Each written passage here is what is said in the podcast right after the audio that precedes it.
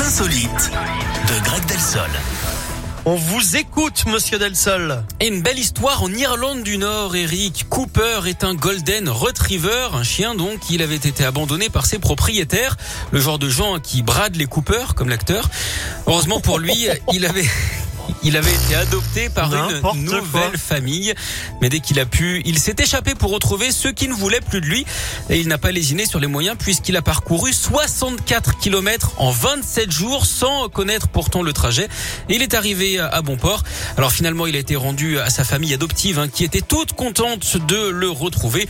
Et on les comprend, hein. après tout, ce chien, c'est un peu comme la voiture. hein. Il est Mimi Cooper. Bon, Voilà. merci Greg.